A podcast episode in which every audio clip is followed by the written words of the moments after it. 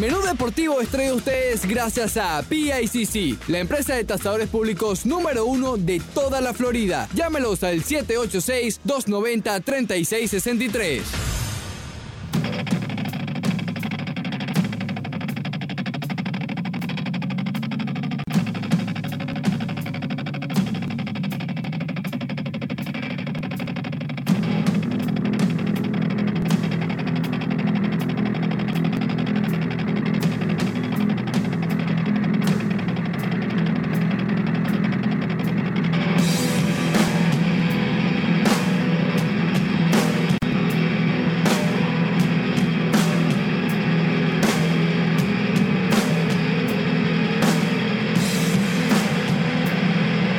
Las 11.02 les damos la más cordial bienvenida a una nueva emisión de Menú Deportivo.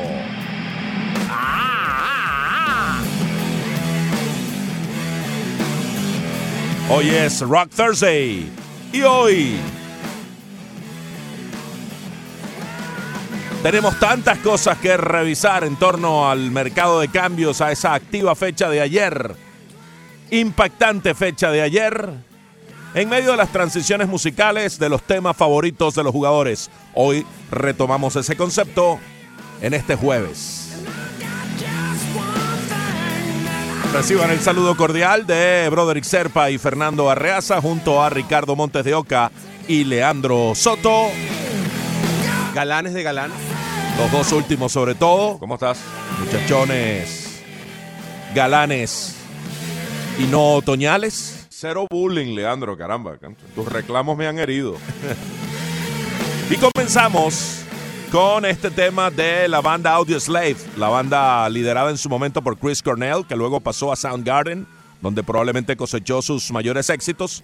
Pero antes en Audio Slave eh, tuvo pues varios éxitos como este Cochise, que es utilizado por alguien que se esperaba fuera cambiado ayer y no fue cambiado. Zach Wheeler.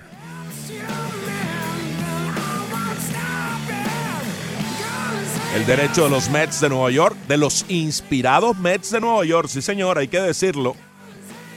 A la calladita se están acercando a posiciones de comodín, del segundo comodín. Todo eso lo vamos a estar revisando hoy, especialmente el mercado de cambios que fue tan activo, Broderick, con los Miami Marlins realizando algunas transacciones. No pudieron desprenderse de Starling Castro, que era uno de los objetivos digo yo, uno intuye que era uno de los objetivos, pero no generó el suficiente interés Castro como para pues ir a otro equipo y adquirir algún prospecto que abriera paso además al ascenso de Isan Díaz. Sí, ¿Cómo está, Broderick? Buenos días, Fernando. Ya que mencionaste a Isan Díaz, ya que lo, lo nombraste, eh, conectó su honrón 25 de la temporada el día de ayer. Qué gran temporada está teniendo Isan Díaz que eh, parece estar tocando las puertas, pero ya con el timbre, ya no es con los nudillos, sino con el timbre. Realmente un mercado de canjes súper movido. Los Marlins consiguieron a lo que hoy en día son sus prospectos 3, 4 y 5. Así que cuando haya la nueva proyección de prospectos, pensamos que debe volver a subir el equipo de los peces en, la referencia de, prospectos eh, de tanto Pipeline como de. ¿Cómo se llama el otro?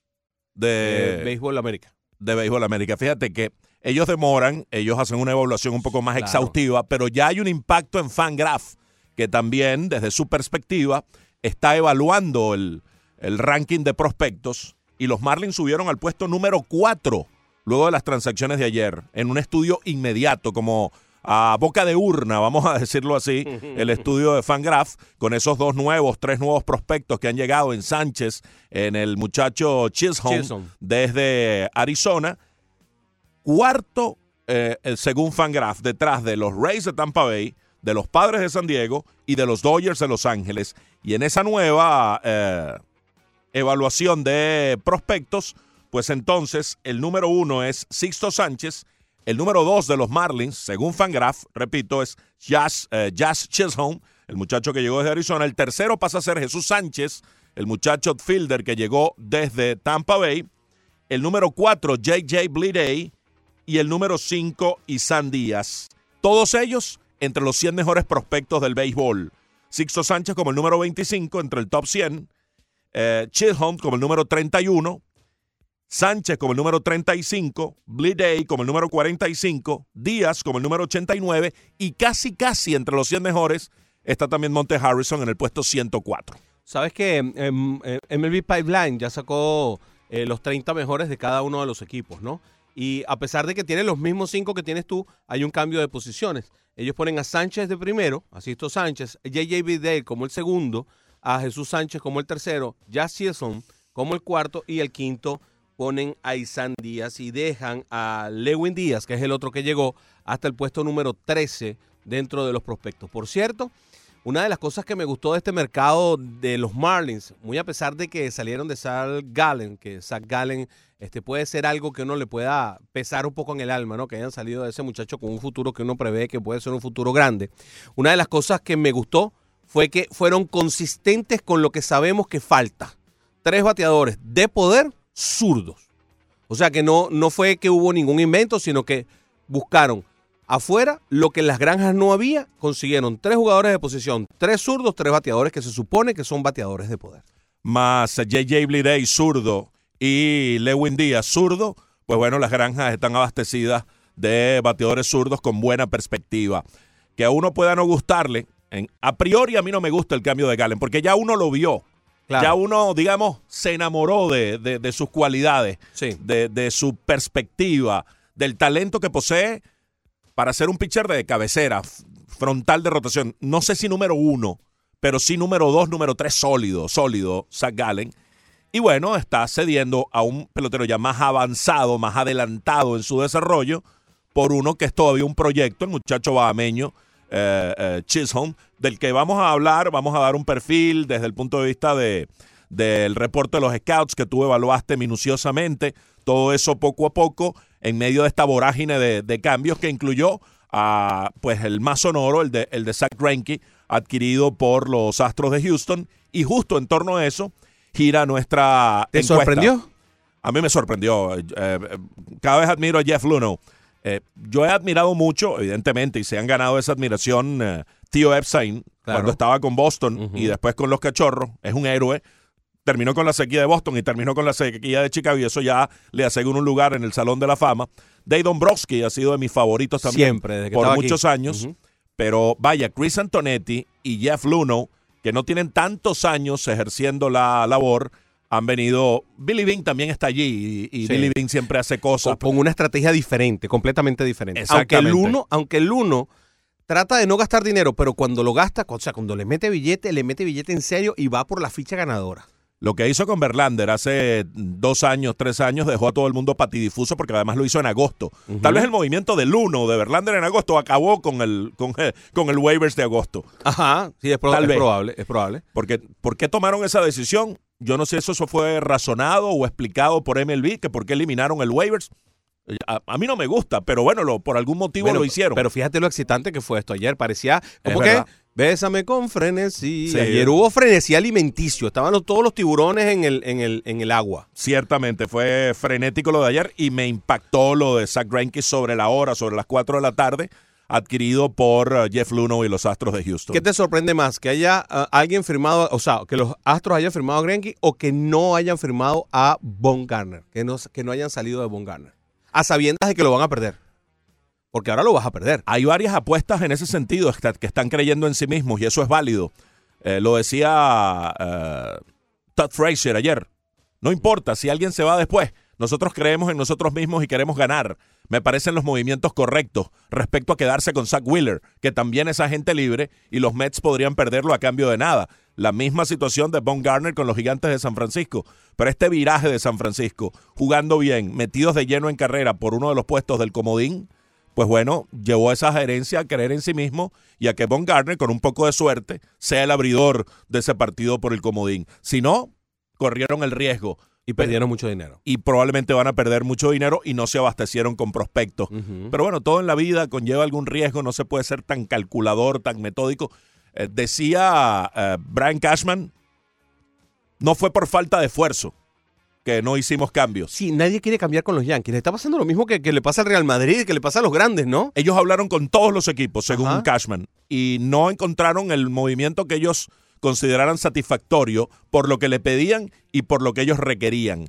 Ah, pero Luno sí lo hizo. Y Luno Claro. no tenía la, la urgencia de reforzar el picheo abridor porque ya tiene dos caballos allí. Y sin embargo tres. dio cuatro prospectos. Y hasta Eh, tres. Bueno, pasa- yo no digo que Wade, eh, Wade Miley sea un, un- un- un- astro. Eh, los dos caballos son Verlander Y Cole. Y, Cole. Wa- y Wade Miley ha ha lanzado tenido bien. tremenda temporada. Oye, ven acá, pero acu- acuérdate que Greinke decía no Yankees y Von Garner también.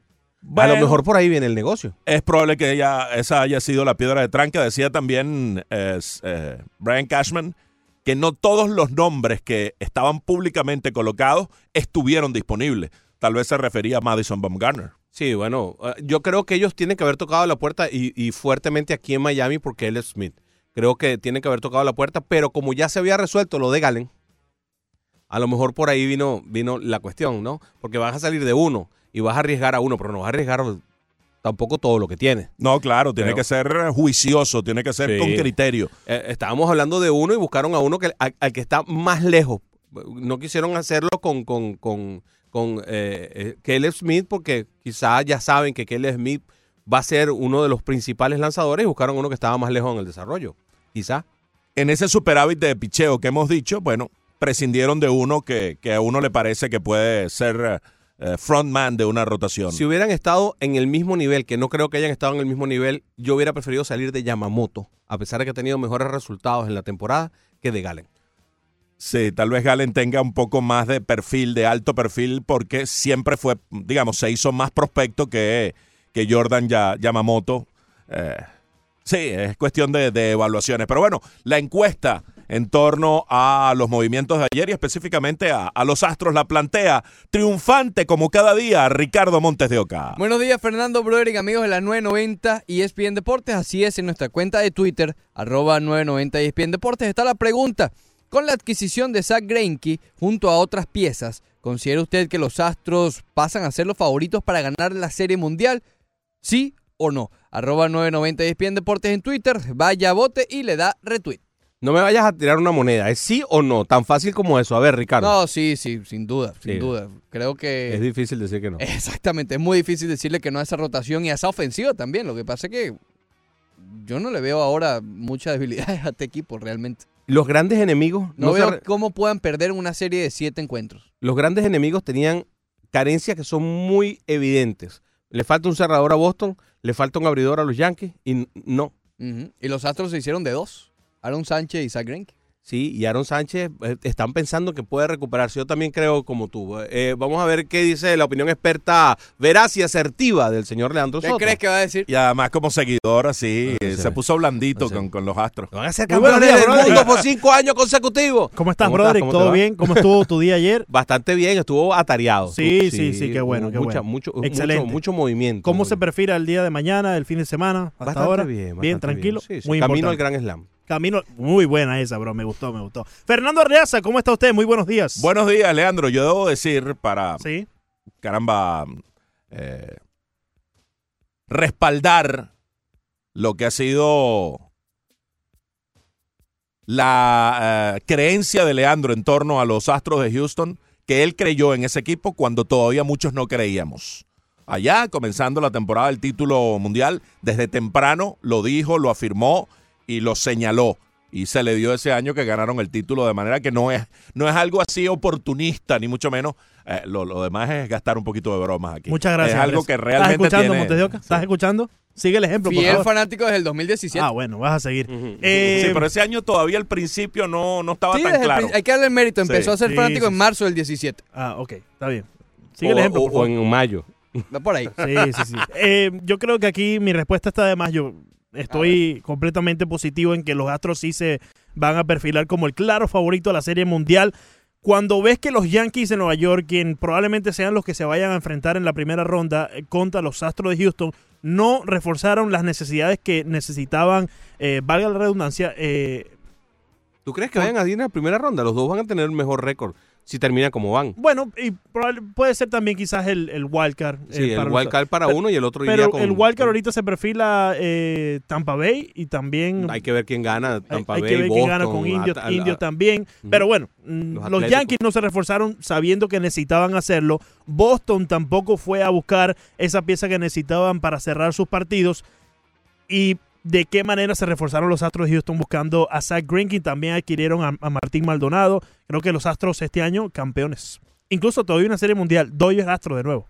Dodgers Astros de nuevo Sí. y le van a ganar a, a otra vez a Derro. Si no Bueno, se pues, les pone en el camino unos tal bravos de Atlanta a los Dodgers de Los Ángeles. Muy bien, vamos a ver qué dice Fernando Arreaz. Sí, yo creo que sí, que claramente los Astros pasan a ser eh, los favoritos para ir a la Serie Mundial y ganarla, ir por la Liga Americana y ganarla. Esa rotación no es juego, o tener a Justin Verlander, a Garrett Cole y a Zach Greinke como trío, y luego un nada desestimable Wade Miley como número cuatro, que además te crea el contraste porque es un zurdo de características distintas a los tres derechos, eh, pues le da a ese equipo con, con todo el, el, el paquete completo, porque tienen ofensiva, tienen defensa, tienen picheo relevo, tienen un manager que sabe hacer las cosas, que ya sabe lo que es ganar en postemporada, como AJ Hinch, pues bueno, eh, creo que es eh, claro favorito. Verlander es el mejor en efectividad de la liga. Eh, Cole es el número 4 y Zach Greinke estaba entre los mejores en la Liga Nacional.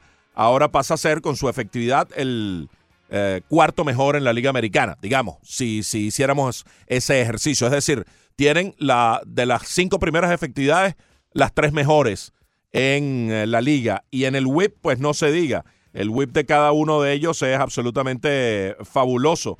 El whip de Verlander es 0.81, el de Greinke 0.95 y el de Cole 1.00. Es decir, eh, los que se le envasan por inning son uno o menos a cada uno de, de ellos.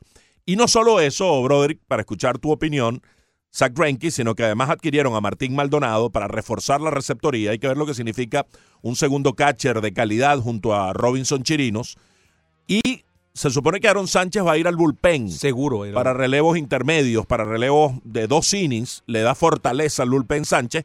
Y Joe Biagini, que es un hombre tal vez que pasa por debajo del radar, es un tipo que también puede ayudar en los episodios intermedios y darle más profundidad a un bullpen que ya tenía mucha calidad. Así que el grupo de movimientos encabezado por el impactante de Greinke, para mí definitivamente sí los hace favoritos para la Serie Mundial. Que además fue una gran sorpresa el movimiento de Greinke. Uno no se lo esperaba y mucho menos de ir a Houston. ¿no? Uno se esperaba que eh, quedara en la propia Liga Nacional, que fue a donde nos amenazaron que podía haber algún, algún tipo de movimiento. Pero es, es realmente interesante. Tienes un equipo que tiene tres haces.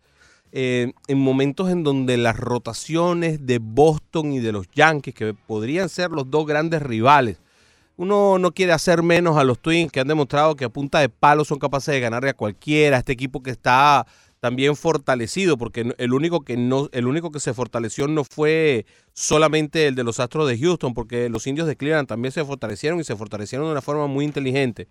Yo creo que de todas formas la diferencia abrumadora que tiene el picheo del equipo de los uh, um, Astros de Houston, que no solamente tiene esas piezas, sino que también, eh, eh, aunque está lesionado, va a regresar Brad Peacock, que estaba haciendo Sí. también un muy buen trabajo y que va a ir a hacer ese quinto abridor cuando regrese. Mientras tanto, probablemente lo sea Aaron Sánchez para tratar de tener ese quinto abridor allí. Cuando regrese Pico va a ser el quinto y cuando vayamos a la serie a, a pasar a postemporada, esos dos brazos van a ir a fortalecer el bullpen. Uno piensa que realmente este equipo tiene lo necesario. Cuanto más a sabiendas de que los dos grandes rivales que tienen serias dificultades, los Yankees con el picheo abridor y los Medias Rojas con el picheo de relevo, no consiguieron. No, no creo que. No, ahí sí te discrepo contigo un poquito, eh, Leandro. No creo que fue que no buscaron, yo creo que fue que no consiguieron las herramientas. A mí me hubiera gustado, por ejemplo, que los Medias Rojas, mira, hicieran ese gasto que hizo, o sea, hicieran el gasto no, hicieran esa búsqueda que hizo los Bravos de Atlanta o, o que consiguieran los peloteros que trajeron los Bravos de Atlanta. Este, no son top of the line los relevistas que trajo que trajeron los Bravos o los relevistas que consiguió el equipo de Washington, que consiguieron cuatro relevistas entre los dos. Sí. Este, yo sé que Robenis Elías no es el mejor el mejor relevista del mundo. Pero Oye, es mejor que lo que tenían, es un upgrade. es un upgrade para Boston además. Para hubiera Boston, sido para, para Boston. Boston hubiera sido un cerrador. No, y Ya- Shane, ya Shane Green para Boston hubiera sido un clavo, una, una, una solución fenomenal, perfecta. sí. fenomenal. Es el mejor, el mejor, el mejor movimiento del mundo para el equipo de Boston. Y hay otra cosa en todo esto que es muy subjetiva, eh, Broderick. El mensaje de la gerencia a la estructura, a los peloteros, cómo lo valoran y cómo sienten. Mira, aquí estamos respaldados. Aquí nos están dando los peloteros adicionales para nosotros seguir con esta batalla y seguir con esta lucha. Ese mensaje te estimula y te impulsa. Cuando dejas de, de- de adquirir alguno o de resolver alguna situación que los peloteros saben que es problemática y no haces el movimiento, están como sintiendo, ah, bueno, este año como que no es el nuestro, no. Es parte de todo eso que se maneja allá adentro. Ojo, los Yankees no fue que no hicieron movimientos. Los Yankees, ah, ah, lo que pasa es que lo hicieron muy temprano, cuando adquirieron a Edwin Encarnación. Claro. Pero tal vez no era el movimiento más necesario Bueno, en también- en, también- el picheo. También lo necesitaban en ese momento porque tenían a todo el equipo Tenían a varios jugadores, bateadores fuertes lesionados. En ese momento estaba lesionado Josh y, y, y Giancarlo Stanton. O sea, estaban carentes de un hombre que pudiera ayudar a Gary Sánchez a traer las carreras. En ese preciso instante. Ahora, en este momento tampoco tienen a Gary Sánchez. Ahora regresó uno. O sea, eh, a los Yankees le pasa que Nunca han cuando- estado completos en la vuelve campaña. uno se van dos es un, es un, es un poco auténtico desastre. Pero el, el, el- el abridor de los Yankees, el abridor que le hacía falta a los Yankees. Oye, hay abridores, están disponibles, había montones de abridores allí y no consiguieron a ninguno. Lo tenían enfrente ayer. Ayer Zach Greinke enfrentó a los Yankees allí en su casa. Y si los Astros dieron cuatro prospectos por los Yankees, ¿por qué, por qué Cashman no pudo dar a, a Clint Frazier? O, o a... Yo no creo que, que Gleyber Torres haya estado en la ecuación. Sí, pero podría haber sido, eh, eh, ¿cómo se llama? Eh, Miguel Andújar, Clint Frazier, alguno o, de ellos. Urshela, que está, que está Urshela ya no es prospecto hoy día. Sí, pero, Y pero no es tan joven. los tienes. Entonces, ahora, ¿ahora qué haces? Ahora tienes que bandeártela con, con lo que tienes. Sí. Sin, con Sabatia lesionado, con Severino lesionado, sin Loaiziga, sin... ¿Con qué, ¿Con qué tú pretendes que puedes llegar a una postemporada en posición de ser favorito? Porque vas a llegar a la postemporada Sí, por la distancia. Eh. Pero ¿y, en fa- ¿y el favoritismo de dónde queda?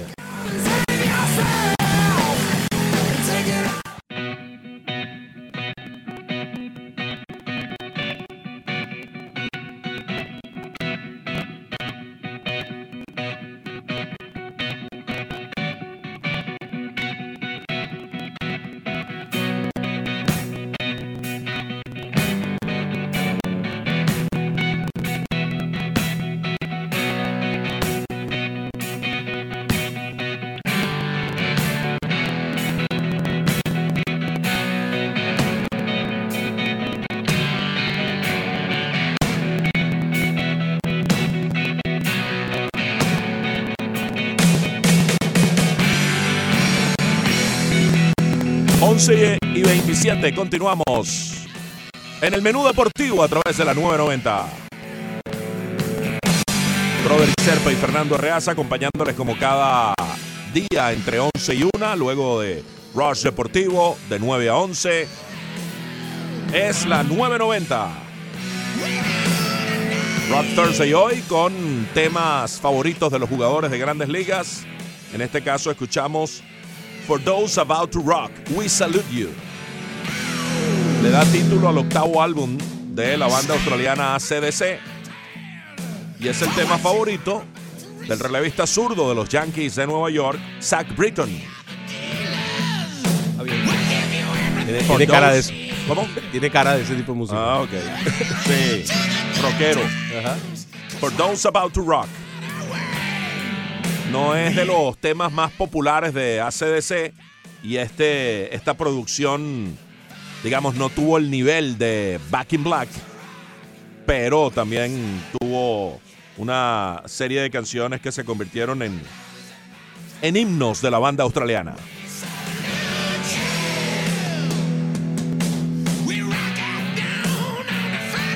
Ahí está la voz de Brian Johnson. Y continuamos. Bueno, los Marlins ayer entonces hicieron algunos movimientos, Broderick. Eh, uno esperaba que, que cambiaran a Starling Castro, no se dio. Probablemente no hubo quien eh, quisiera realmente a Castro y diera algún prospecto que valiera la pena. Eh, no fue, estoy seguro, pasividad ni, ni conformismo. Fue que no se dio el negocio adecuado y cuando no se da el negocio adecuado tampoco vas a, vas a regalar a un pelotero. No se trata de eso por más que probablemente ya quieras ver a Isan Díaz allí ocupándose de la segunda base del equipo de la ciudad.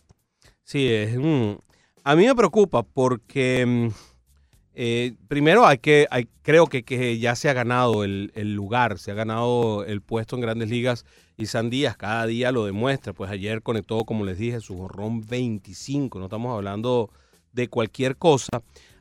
Lo único que a mí me dice que tiene algún sentido que no haya salido a Starling Castro, aunque no consiguieran exactamente lo que andaban buscando, es que hay una opción de los Marlins para el 2020 sobre Starling Castro de 16 millones de dólares. Me parece, me parece costoso para lo que está buscando el equipo, para el momento que tiene el equipo en este instante del desarrollo, pero si ellos piensan ejercer esa opción porque creen que con esos 16 millones de dólares puedan comprar eh, tres, cuatro prospectos, entonces tiene sentido que se hayan quedado con Starling Castro. Si no, yo hubiera preferido recibir uno o dos prospectos, quizás de menor nivel de lo que yo quería recibir por Starling Castro, pero no perderlo todo si es que no van a ejercer la opción. Así que esto no, lo, que, lo que nos da la impresión es de que van a ejercer la opción por Starling y los 16 millones de dólares con uno más de boy out, porque si no, no tiene ningún sentido perderlo todo. Ya no tienes chance de cambiarlo. O sea, simplemente es dejarlo ir. Hubiera, yo hubiera preferido recibir, no sé, buscarme a un prospecto de receptor que a lo mejor no fuera de primer nivel, pero tener algún prospecto de receptor que estuviera más o menos bien ubicado. Es que tal vez lo buscaron y no lo encontraron. O, o de cualquier cosa, pero perder, o sea, No, Dejarlo ir y tampoco, decirle- tampoco Starling Castro es un desecho. bueno, no, claro, yo no estoy es hablando de de- de- estoy hablando de un prospecto. Sí. Pero, pero decirle adiós sin que, sin que se reciba absolutamente nada, mm, no sé. Pero yo no creo que le vayan a ejercer la opción. Yo creo que es demasiado costosa para el criterio y filosofía del equipo hoy día. Por y si tampoco el año que viene le das el paso a Isan Díaz, ya, ¿de qué estamos hablando entonces? Por supuesto, por supuesto. Tienes Sí. toda la razón. Y yo creo que este es un equipo que está pensando, por lo que, por lo que estoy viendo, el nivel de desarrollo de los peloteros que se buscaron en el 2021, tan pronto como en el 2021. Este equipo podría estar ya viendo ya una, una alineación que tenga a todos estos nombres juntos. Sí. Entonces, eh, porque se buscaron peloteros que si bien son bien jóvenes, ya han tenido recorrido. Son peloteros que tienen, que están desde los 17 años tra- trabajando en ligas menores y no rookie, sino que han venido trabajando en ligas menores. Inclusive hubo uno de ellos que ya tiene experiencia de AAA. Así que estamos viendo un grupo de peloteros que, que, que no están tan lejos de empezar a jugar en el equipo grande. Sí, el futuro luce realmente promisorio para el equipo de Miami. Luego de estas transacciones será interesantísimo ver el nuevo ranking de MLB Pipeline de Béisbol América. Por lo pronto ya hay un impacto importante en Fangraph que lo coloca como cuarta organización en ranking eh, en el estatus allí de, prospectos y eso pues eh, deja saber cuán promisorio es ese futuro. Hablando de los cambios exactamente, para evaluar un poco, eh, Broderick, respecto al perfil de los muchachos que llegaron, vamos a decir nominalmente que eh, Trevor Richards y Nick Anderson salieron de Miami. Richards, que había perdido su puesto en la rotación, que se había venido a menos como abridor, tuvo algunos relevos bastante adecuados. Él era una meta, Sí, era. salir de él, ¿no? eh, yo creo que sí, que era uno de los prescindibles. Y Nick Anderson, que te lo encontraste este año, que no era parte de la estructura, lo firmaste, tuvo un buen eh, desempeño, una buena recta, ya es un tipo de cierta edad, entonces me parece que, que dentro del perfil hacia el futuro, Anderson no era parte de él, y por este par de peloteros, Trevor Richards y Nick Anderson, adquieren, a- adquieren los Marlins a Ryan Stanek, que tiene potencial de cerrador, ha sido opener básicamente con Tampa Bay, pero puede ser el cerrador del futuro y del futuro inmediato de los Marlins. Ya. Apenas salga de la lista de lesionados, porque llega, pero con un problema menor, eh, al- eh, estando en la lista de lesionados. Y el prospecto Jesús Sánchez, un outfielder dominicano, del que pues nos puedes hablar ahora un poco en ese estudio que hiciste eh, en la evaluación de los scouts. Según MLB Pipeline, el número 3 en la organización de los Yankees es Jesús Sánchez, un outfielder de 21 años de Higuey en República Dominicana. Es el prospecto número 62 en general por Béisbol América. Batea, batea en este momento para 289 en esta temporada, eh, perdón, en la en, de por vida, en 1745 turnos. Está en triple A, y este es el que yo estaba diciendo que está tremendamente avanzado, con apenas 21 años y está, está teniendo algunos problemas de adaptación desde el punto de vista ofensivo, pero sigue produciendo a nivel de poder. En Dominicana juega con los Toros del Este y en su reporte de scout Eh, dice que es un bateador de 300 con 30 cuadrangulares y así lo ven puesto en grandes ligas. Este es uno de los que está nominado y denominado dentro del deporte de scout como un top player. Asimismo decía el reporte de Scout, tiene además de eso buena velocidad, aunque no es un buen robador de base, sí tiene una buena velocidad para alargar los batazos y sobre todo para poder jugar en el center field. Tiene capacidad para batear por todos los lados del terreno y es el prospecto, era el prospecto número uno para el día de cambios. De todos los prospectos que se movió, fue el número uno y en este momento es el número tres de los peces, según MLB Pipeline. Comenzó bateando bárbaramente su carrera en ligas menores. 3.35 el primer año, 3.23, 3.47, 3.29, 3.05, que probablemente es su mejor año completo all around en 2017 porque dio 15 honrones, remolcó 82, robó 7 bases, una buena cuota de extra bases con 29 dobles, 4 triples, buen porcentaje de envasado luego 3-0-1 en 2018, pero a partir de allí ha venido un descenso en sus averajes y en su producción que tal vez puedan generar un poquitico de, preocupación, porque luego cayó a 2-14, 2-8-2, 2-7-5, 2-6-3 este año tenía en AA y el 2-0-6 que tú decías le ha costado un poco tomar el, el ritmo en AAA con un 2-0-6 en ya 63 turnos pero el, global, su trayectoria en ligas menores, y tomando en cuenta que todavía tiene solo 21 años, hace de Jesús Sánchez un, prospecto legítimo. Pero tuviste todos los sitios por donde ha pasado. Tiene una experiencia, a pesar de los 21 años, una experiencia bárbara. Yo creo que este muchacho puede ayudar mucho. Y es un centerfield. Esa es la otra cosa. Es un centerfield que tanta falta le hace a este equipo. Sí, exactamente. Así que repasamos ese cambio. Trevor Richards y Nick Anderson por Ryan Stanek y Jesús Sánchez eh, que llegan desde el equipo de Tampa Bay. Correcto. Y eh, con respecto a Stanek, para que más o menos lo conozcan, su recta puede alcanzar las 98 millas. Tiene un splitter que anda en las 88 y dicen que su mejor picheo es la slider, que la pone a 90 y que tiene un control sobre ella que está por encima del promedio, pero por mucho. Yo también estoy contigo. Yo creo que este va a ser el cerrador de los Marlins. Creo que los Marlins dijeron, ¿sabes qué? Vamos a salir de Nick Anderson, pero vamos a buscarnos un cerrador que podemos convertir en cerrador aquí y es todavía bastante joven, tiene 26 años, está bajo control todavía eh, del, equipo. 28 años exactamente, nació el 26 de julio del 91, recién cumplió 28 eh, años y pues eh, este año en, en grandes ligas tenía 340 de efectividad 298 el año pasado y ha funcionado básicamente como opener. Si ustedes ven sus números, aparecen 29 aperturas el año pasado y 27 este año, cuando eso no es real. Oye, es un abridor a tiempo completo, ¿no? Un tipo que tiene 56 aperturas en, en dos temporadas.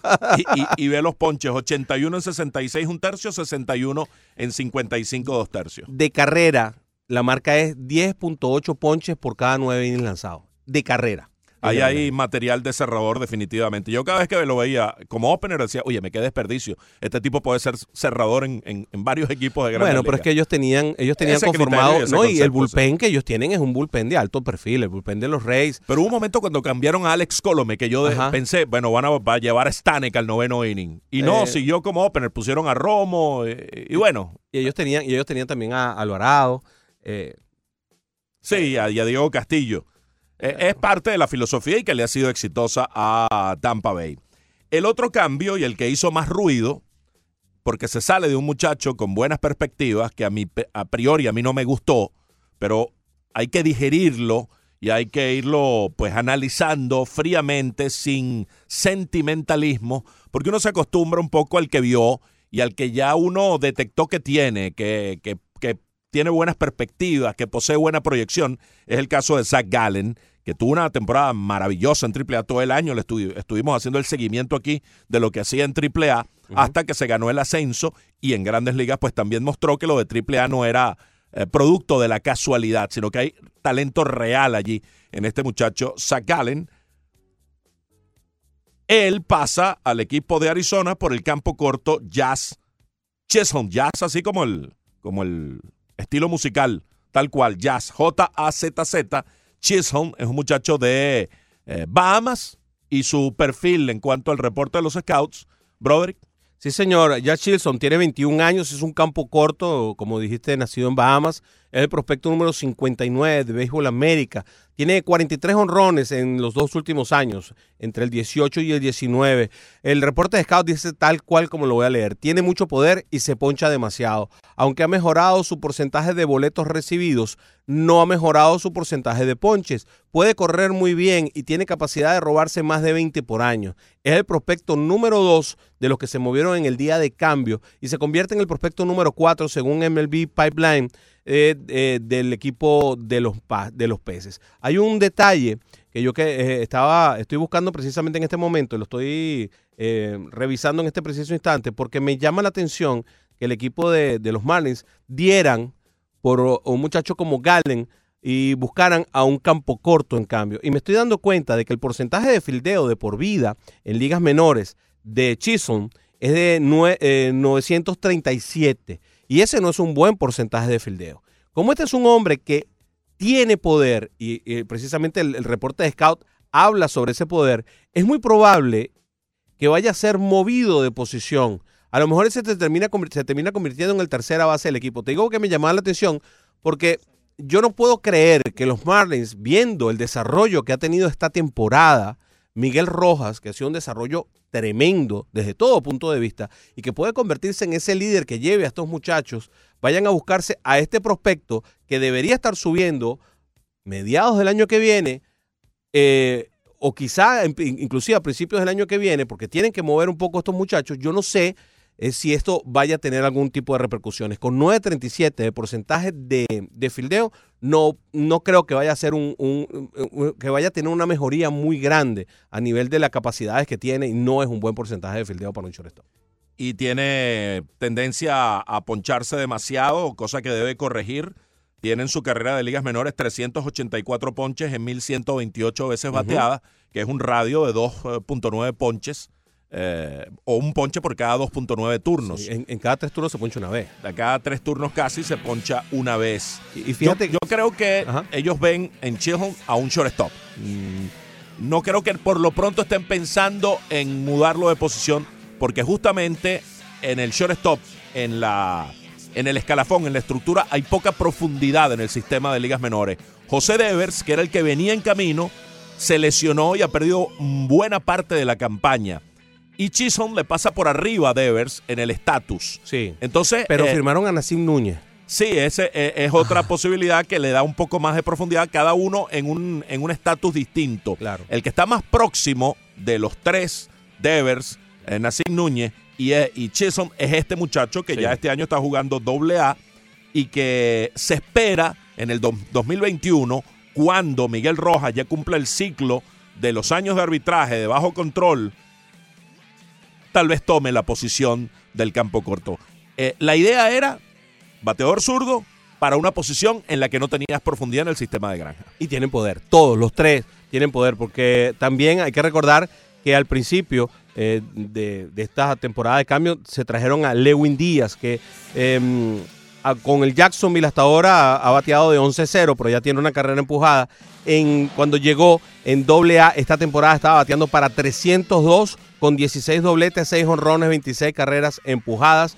Eh, este es otro de los que llegó con poder zurdo. Son tres bateadores zurdos que tienen capacidad de conectar cuadrangulares para el equipo que menos cuadrangulares conecta grandes Están Rommel y Norma en línea, los vamos a recibir al regreso y despedimos este segmento compartiendo este, esta reflexión de Pedro Perdomo, el amigo Pequique que está en sintonía, dice... Soy fanático de los Yankees, pero me gusta el proyecto de los Marlins. Hay una cantidad de jugadores en las menores que me parece interesante.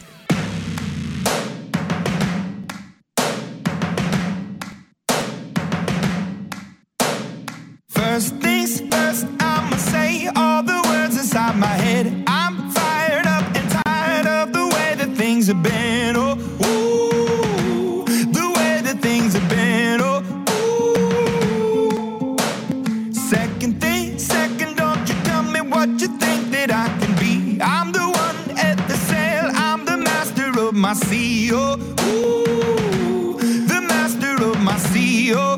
Ooh. I was broken from a young age, taking my soak into the masses, writing my poems for the few that look at me, took to me, shook at me, feeling me, singing from heartache, from the pain, taking my message from the veins, speaking my lesson from the brain, seeing the beauty Continuamos con todos ustedes, 11 y 47, acompañándoles en esta mañana tarde a través de la 990.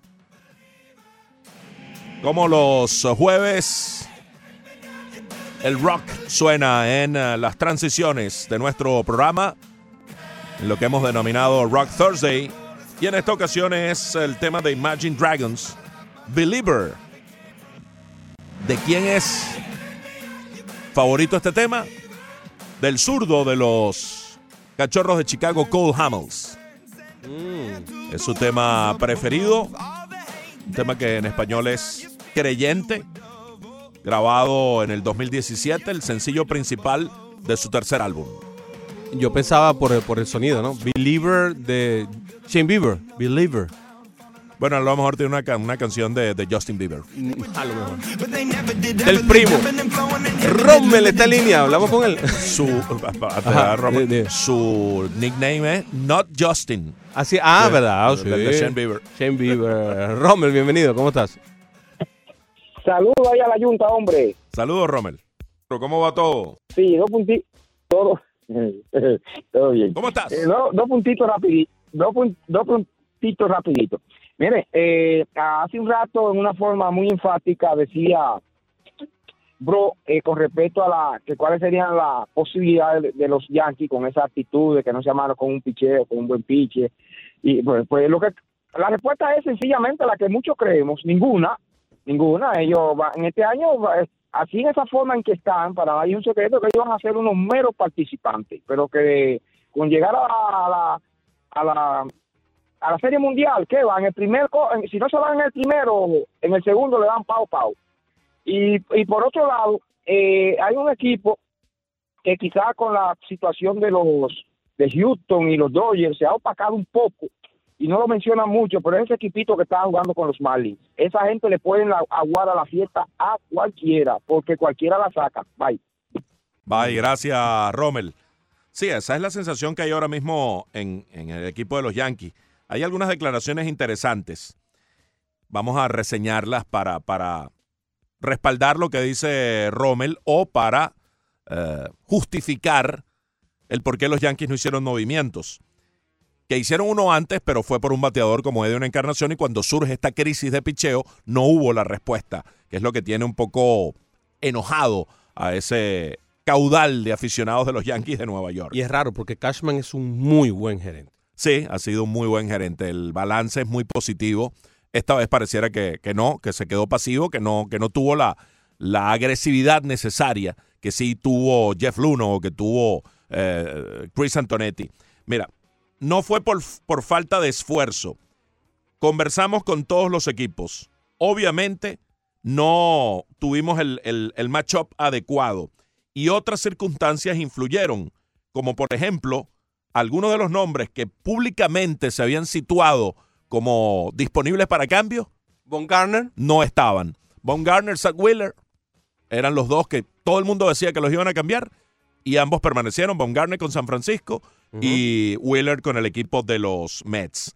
Luego dice eh, Aaron Boone como para respaldar a su gerente general. Aquí estamos celebrando esta victoria, mirando alrededor de nuestro equipo y tenemos lo que necesitamos para ser campeones. Eso no cambia. Tengo absoluta fe en el staff y en todo lo que vamos a hacer y que es lo mejor para esta organización. Seguimos creyendo en que tenemos lo necesario para ganar. Así se pronunció Aaron Boone Sí, con salud.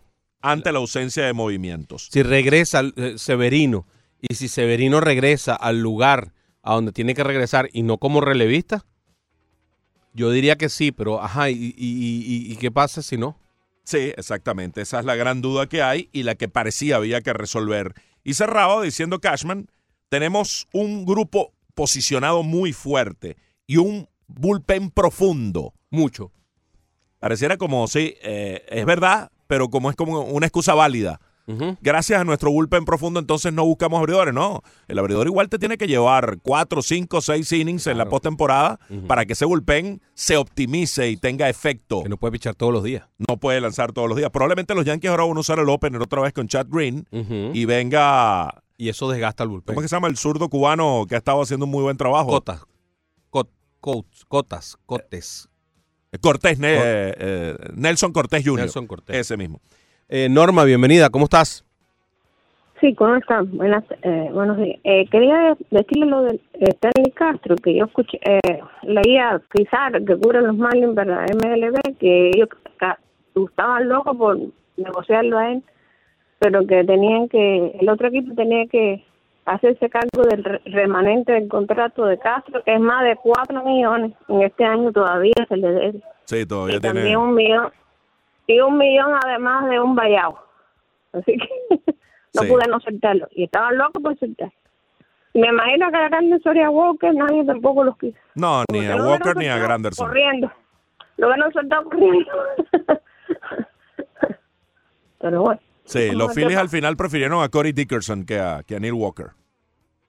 Y los San Francisco cogieron a Scooter Gennett, Sí, que bueno. Así y es. batea jonrones y todo eso. todo Bueno, eso lo vamos a repasar, Norma. Gracias por el contacto. Y para cerrar con lo que decía eh, Brian Cashman, la mejor jugada que hicimos fue no haber hecho nada. Y no hicimos nada por una razón. Sentimos que lo que estaba enfrente de nosotros para obtener no se asociaba con los costos de lo que debíamos dar. Es decir, nunca estuvo dispuesto a dar a Clint Fraser ni a Miguel Andújar, y mucho menos eh, Gleyber Torres. Es que yo no creo que Gleyber Torres en ningún momento haya estado en la ecuación de salir de él para obtener a, a picheo. Ahí sí yo creo que, mm, o sea, le doy la razón a A Cashman. lo mejor eso es lo que le estaban pidiendo, precisamente. Pues a lo mejor por ahí iba y, y eso es lo que se, eh, ¿cómo se llama? Rechazó tener que dar, aunque hubo un rato hacia, a- hacia antes de ayer, en la noche antes de ayer, que se estuvo nombrando a Kevin Torres bastante. Sí, sí. Bastante, bastante, bastante. Eh, con respecto a las respuestas de nuestra encuesta, Rafael dice, primero tienen que llegar hasta allá, pero algo que no cambia es que este juego es de picheo, será difícil ganarle a esos cuatro abridores. Esto en referencia a la pregunta que hacíamos eh, sobre los Astros de Houston. José Antonio Mora dice, favoritos no, super mega recontra favoritos. ¿Cómo se le gana un estado de picheo así? Y después pasa a ser eh, un line-up del equipo de los Astros de Houston. Sí, que también es poderoso por donde lo mires. Manny Braves dice, el proyecto de Miami ha sido comparado con el de Astros.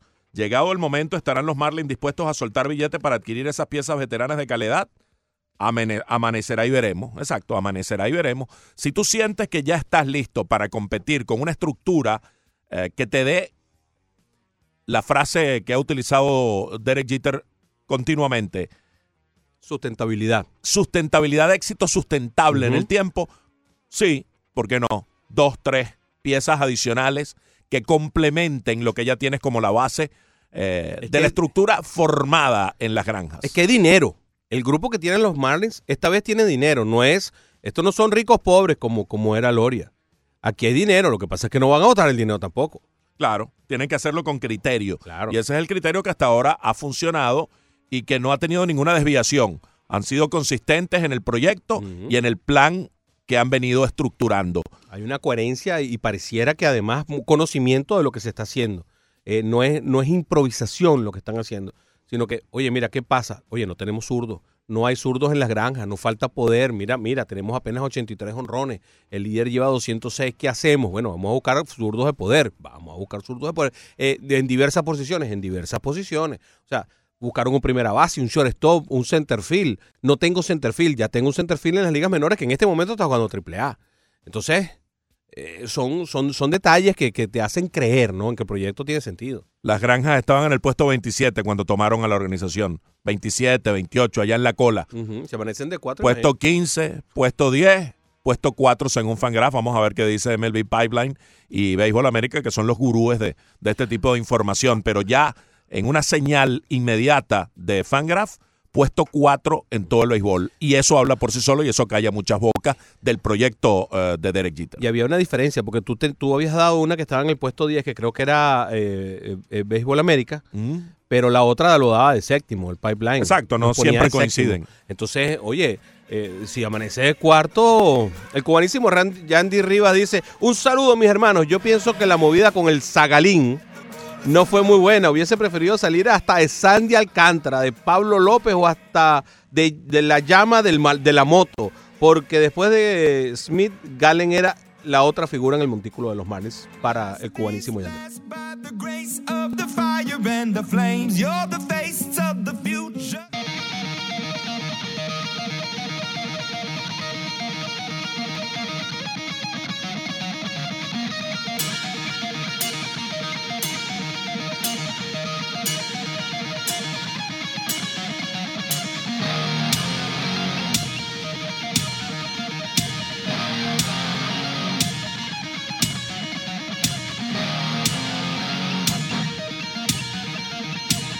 ...12.03, acaba de cambiar el digital y continuamos avanzando en esta mañana tarde.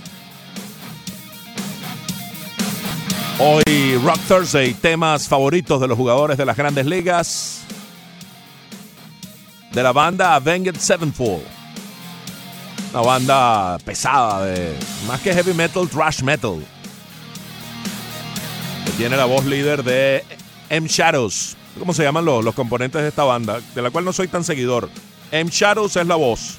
Sinister Gates es la guitarra líder. Saki Vengeance maneja la guitarra rítmica. Johnny Chris, el bajo. Y Arin Ilejai, la batería, sustituyó a The Rev, que era el baterista y fundador del grupo, que falleció en 2009. Este tema es Salve al Rey, Hail to the King. Y es el tema favorito del derecho de los Dodgers de Los Ángeles, Walker Bueller. Uno de los grandes talentos emergentes del béisbol. Tercero en la votación al novato del año el año pasado. Detrás de Ronald Acuña y Juan Soto. Y de nuevo teniendo una excelente campaña en este 2019 Walker Bueller, que es rockero y rockero pesado. De thrash metal como la música de Avenged Sevenfold. Esa guitarra y al principio de esa pieza está brillante. Una ejecución realmente buena. Sí, es eh, un guitarrista de esos que tiene influencia en el mundo del rock Sinister Gates. Rafael Zapet dice, y los Yankees, como dicen en mi tierra, le van a dar el caminado a los Astros. Bueno, eso fue con Leandro Soto porque además se lo dirigió directamente. Llegamos al momento donde muchos brazos se fatigan y muchos bases empiezan a ser más pesados. Es cuestión de resistencia y de consistencia. Es el concepto del señor Ra- Rafael Samper. Después entonces se trenza en una discusión eh, terro- aterrorizante con el señor Leandro Soto. Que no, que no vamos a reseñar. Sí, Se trenzan en esa discusión. Está por comenzar el juego, el tercero de la serie entre Minnesota y, y Miami. De hecho, ya el primer picheo en ah, desarrollo. La alineación de los Marlins con Miguel Rojas. Hoy regresa John Berti. De hecho, fueron reactivados por los cambios o fueron ubicados en el roster de 25 producto de las transacciones. Eh, Berti entre ellos. También está Brian Anderson, que ayer dio Grand Slam como tercer bate.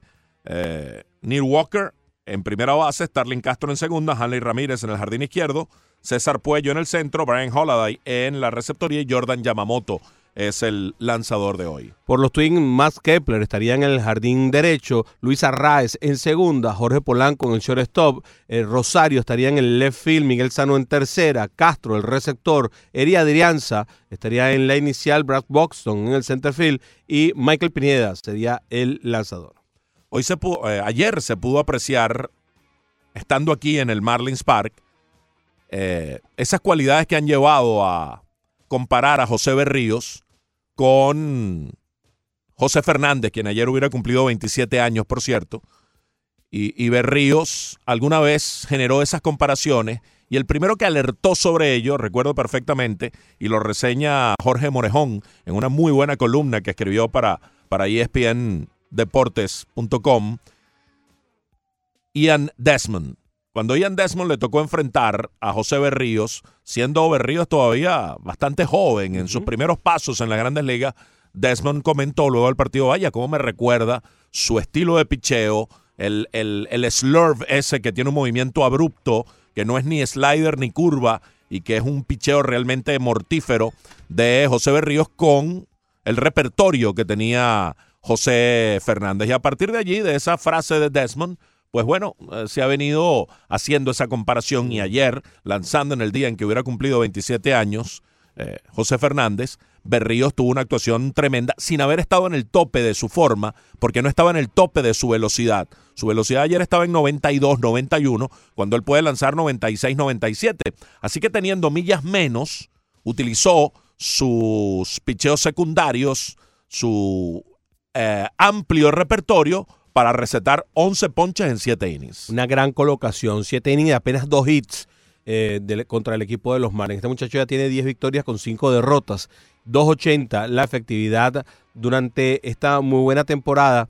Y mm, ha sido realmente consistente. Claro, recibe bastante apoyo de este equipo que batea muchísimo. Los Twins de Minnesota ayer vencieron entonces 7 carreras por 4 a los Marlins de Miami. Max Kepler fue la figura del encuentro y el mejo- uno de los mejores bateadores del día, Max Kepler, con un- de 1-1 con cuadrangular, una empujada y par de carreras anotadas, el primer bate del equipo de los Twins. Tomó tres boletos. El, el primer bate ideal. Perfecto. Que te puede dar jonrones, pero que además se envasa a través de boletos. No, y que le saca 400 picheos al, al lanzador, porque si cogiste boleto, por lo menos cuatro, suponiendo que los cogiste sin, sin que hubiera ningún extraído por medio. Entonces, bueno, ¿con cuántos picheos le sacaste siendo primer bate? Ayer en el último día del mes de julio, los ah, mellizos dieron tres cuadrangulares. Ese de Kepler, uno de Mitch Garber, que tenía 17 turnos seguidos sin dar hit, y el otro fue de eh, Eddie Rosario, el número 23 del, del Boricua.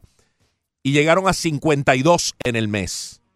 En cada uno de los cuatro meses de la campaña han dado al menos 50 cuadrangulares. Algo realmente insólito. Ayer con los tres, 52 y más de 50 en los cuatro meses de temporada para 209. En total, rumbo desenfrenado hacia esa marca récord. Eh, si, uno, si uno mira, podrían llegar a los 267. Si, vamos, a, vamos a suponer, eh, Broderick, que mantienen que el paso. 50 más. Quedan otros 50 este En mes. agosto. Están a tirito del récord de los Yankees comenzando septiembre.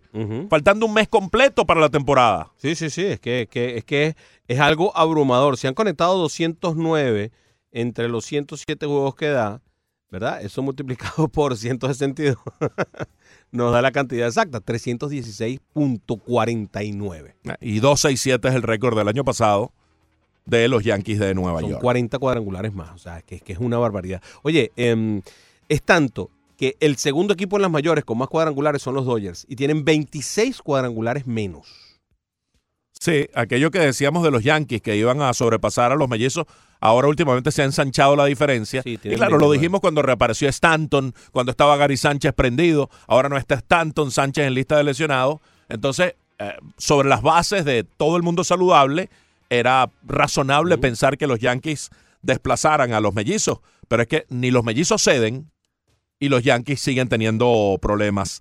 Y hablando del, del mes a mes de los Marlins, este mes terminó con 9 y 15, récord negativo. 9 ganados, 15 perdidos. Entre marzo y abril, la distribución de, de registros mes a mes es el siguiente. En marzo, aquel eh, periodo cortico de marzo, 2 y 2. Durante abril, los Marlins tuvieron 6 y 19, que es el peor mes de la campaña. En mayo, 11 y 15. En junio siguió un proceso ascendente de 13 y 14 casi para jugar para 500, pero hubo un retroceso en este mes de julio con 9 y 15.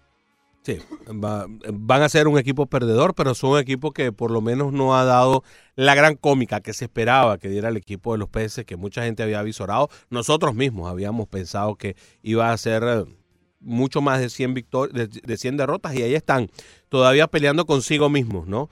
Em, para no tenerlas. Los Astros de Houston fueron la gran noticia del día de ayer. Eh, no solamente porque firmaron a Zach Greinke, sino porque consiguen a Aaron Sánchez, consiguen a Martín Maldonado, le dan un, respaldo a, su... eh, ahora tienen una muy buena dupleta de, de- receptores, eh, sobre todo desde el punto de vista defensivo, y también a Joe Biagini. Em, Greinke, Verlander, Gary Cole, White Miley, ahora mismo, y ahora mismo debería ser Aaron Sánchez, ese quinto abridor, porque bueno, por las lesiones que tiene el equipo de los Astros de Houston, y por eso quizás buscaron a Aaron Sánchez, ¿no? Sí, podría ser eh, quien llene ese espacio. Ellos usaron también al cubano Armenteros en un momento dado como el quinto abridor. Para hoy, eh, el equipo de Houston tiene a Garrett Cole como su abridor y luego para el fin de semana va Wayne Miley, Estábamos hablando, estábamos hablando de más Kepler. ya dio honrón, Ah, oh, sí. el número 30 ya, ¿no? Tú te- Bueno. ese muchacho es brillante. Sí, el alemán, el alemán nacido en Berlín. Su madre es de San Antonio, Texas, su padre es polaco, jugó en las categorías inferiores del béisbol alemán en Berlín, recibió una beca para jugar tenis de la Fundación Steffi Graf, pero estaba empeñado y su eh, eh, propósito e inclinación desde niño era jugar béisbol. 800 mil dólares le, le- le dieron el draft más alto, la bonificación más alta para un draft de un pelotero venido de Europa. Y ahí está, 30 honrones. Y en un plano ascendente, ¿no? Porque cada año ha sido mejor que el anterior. para Sí, Kepler. sí, sí. Y además es un- uno de esos peloteros que puede hacer muchas cosas. Ah, esos peloteros que a mí me gusta tener en el fantasy, porque puede hacer muchas cosas. Eh, se riega bastante bien. Eh, son el, el- es el equipo que mejor se reforzó a los Astros de Houston, definitivamente reforzado. No estoy hablando del chance ahora. Es el equipo que mejor se reforzó, que mejor llenó lo que necesitaban, o hay otros que puedan haberlo hecho mejor que ellos. Bueno, vamos a preguntarle a Ricardo a ver qué dice nuestra audiencia, si se reforzó lo suficientemente bien para, para ser el favorito de la Serie Mundial. Arroba 990 ESPN Deportes, allí está la pregunta del día. Con la adquisición de Zach Greinke junto a otras piezas, ¿considera usted que los Astros pasan a ser los favoritos para ganar la Serie Mundial? Y con un abrumador 87% va ganando el sí. Solamente 13% dice que no. Los yanquistas. Fíjate, por Zach Greinke dieron cuatro prospectos. El lanzador derecho Corbin Martin, el lanzador derecho JB Bukauskas, el primera base y outfield Seth Bear y el primera base eh, y el infielder y outfielder eh, Josh Rojas. O sea, dos eh, utilities, básicamente, y dos lanzadores derechos. Para adquirir a Aaron Sánchez, Joe Biagini y Cal Stevenson, que también es un jardinero que podría ayudar en el outfield eh, para cualquier eventualidad, dieron a Derek Fisher, que hasta hace unos dos años era uno de los prospectos principales de los Astros de Houston. No ha tenido la evolución que ellos esperaban, pero sigue siendo bastante joven y Toronto creen que pueda explotar a la brevedad Derek Fisher. O sea, dieron un solo pelotero allí, en ese caso, para recibir a Sánchez, Biagini y Stevenson. Y en el caso de Martín Maldonado, no tocaron las granjas porque dieron No a Tony. Kemp. A Kemp. Pero, pero fíjate, eh, por ahí puede ser que el muchacho este tenga chance, el que, el que ellos adquirieron. Stevenson. Stevenson, Sí. por, por, porque, bueno, ahora no tienen a Tucker, que era ese que puede jugar en, en las tres, a- perdón, a Ken, que puede jugar en las tres posiciones. Em, hay que tener un cuidado cómo va a subir, porque van a subir y bastante las granjas de los Diamondbacks de Arizona. Se metieron los cuatro de los Astros de Houston más a Zach Gallen. Sí.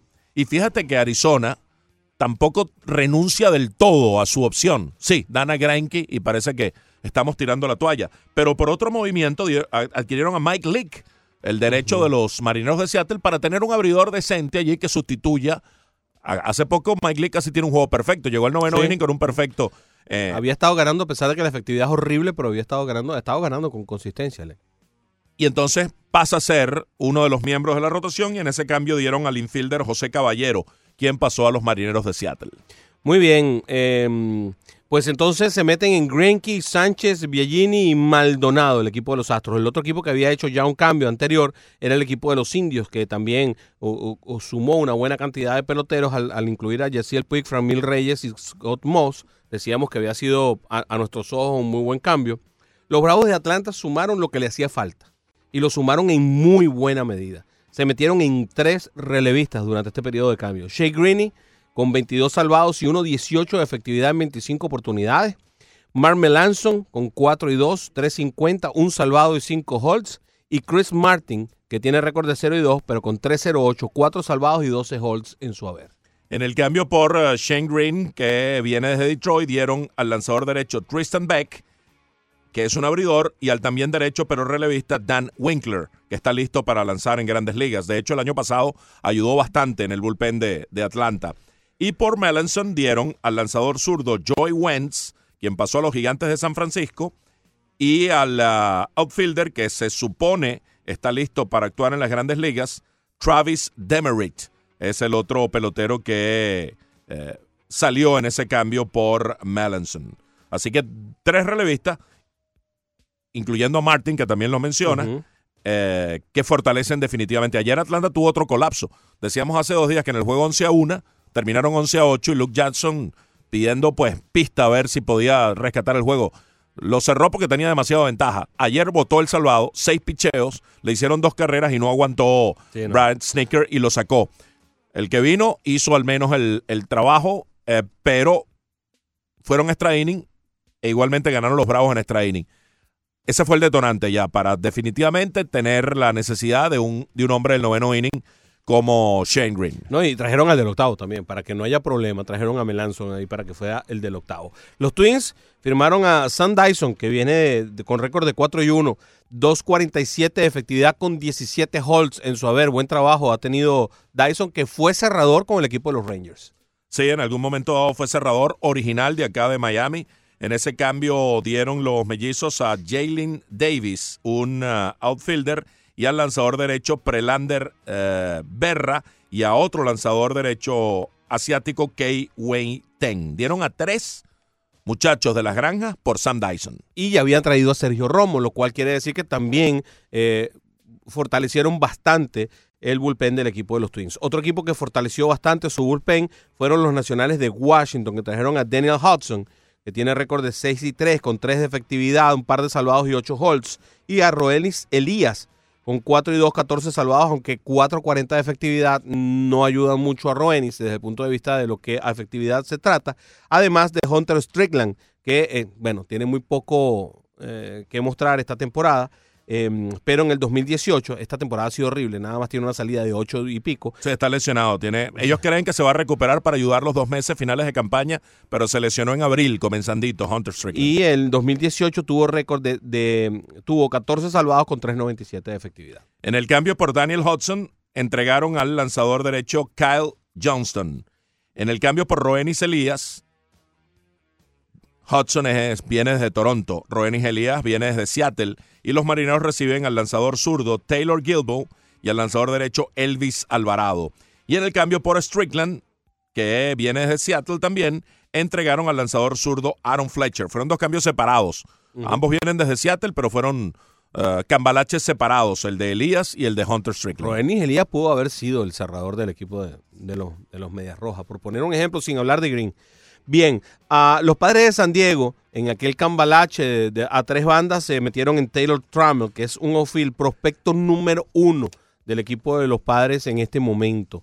Eh, y ayer consiguieron a Carl Edwards Jr., otro que puede, no sé, ayudar medianamente. Este sí es verdad que no va a tener ese efecto que uno, que uno pudiera pensar de un cambio a estas alturas. Es un brazo fuerte para el futuro, pero estaba en ligas menores. Este año no ha estado nada bien en varias incursiones en el equipo grande de los Cachorros de Chicago. Correcto. Los Reyes de Tampa ya habían a- adquirieron a Trevor Richards, Nick Anderson, Jesús Aguilar y Eric Soger. Esos Sí, son en los el, cuatro nombres. en el cambio de Aguilar eh, está involucrado Jake Faría, que decíamos ayer, es el pelotero que pasa a los cerveceros de Milwaukee por Jesús Aguilar, que es la típica apuesta de revivir un año, de revivir una carrera, eh, de reencontrar la forma del año pasado, como ha pasado tantas veces con jugadores que llegan a, a Tampa Bay. Bien, los Cachorros de Chicago se metieron en uno de esos peloteros que a mí me encanta, el tipo que lo puede hacer tan bien todo en el béisbol, aunque no lo hace en grado superlativo. Es el líder en dobles en la Liga Americana, Nick Castellanos, con 37 dobletes, 11 honrones, 37 empujadas, 2.73 de promedio para Nick. Nicolás. Para Nick Castell, Nicolás, sí, como él pidió que le dijeran, eh, sí, sale de un equipo con, con rumbo a 100 derrotas a un equipo en el que no tiene mucho espacio. No sé exactamente dónde lo van a poner, si va a ser eh, emergente. En Él ya, él ya dejó de ser tercera base. Sí, pero eh, Jason Hayward es el jardinero derecho de ese equipo. Schwar- Schwarber es el jardinero izquierdo. Y en el centro están Albert Almora Jr. combinándose con Ian Happ, que fue subido de nuevo, y el propio Tony Kemp, que es un utility todoterreno. Pero Hayward y, y Schwarber, sobre todo la defensiva, Schwarber es un desastre. Ha mejorado mucho, Sí. mucho, pero bastante Kyle Schwarber. Ya no, ya no se parece a... No, no, no. no. a- a- a- ¿cómo ya ha hecho una buena transición al jardín izquierdo y Hayward es un, es un guante de oro Sí, es guante en de el jardín derecho. Lo que pasa es que Hayward a veces puede pasar a jugar, es tan bueno defensivamente Hayward, que puede pasar al jardín central y Castellanos entonces tomar el jardín derecho. No digo que sea una mala adición porque le da profundidad y solidez a la parte derecha de la alineación, eh, haciendo platooning con algunos de los bateadores. Y eh, pues desde esa perspectiva es bueno lo que hicieron los cachorros que dieron a Paul Rickon en el cambio en lanzador derecho y al también derecho Alex Lange, quienes pasan a los Tigres de Detroit. Eh, Hay muchas más transacciones, pero ya es la hora del corte. A los cachorros también les llegó Tony Kemp. Eh, oye, por cierto, nos hacen este tremendo comentario. Lo hace Tito. Fantástico este comentario. Strickland fue el que le tiró el bolazo en la cabeza a Harper y de casualidad no se mataron entre los dos. Ahora está con Washington. ¿Cómo da vuelta la vida? Le tenía guardado ese bolazo por un jonrón que le había dado Harper como tres años atrás y tres años después se la arrimó por la cabeza. Pero se querían es, matar. Es, es rencoroso el hombre.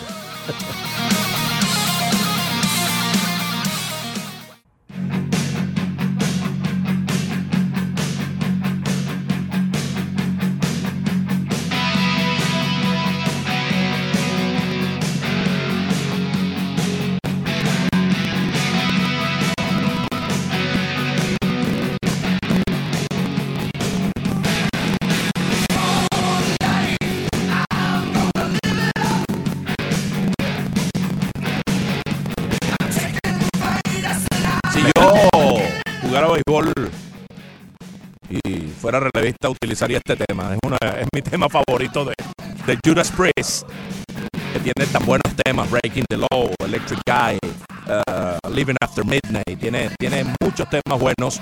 Una de las clásicas bandas del heavy metal, Judas Priest. Ah, bueno, Leandro escogió ese y es válido también para cuando nombramos nuestro Twitter.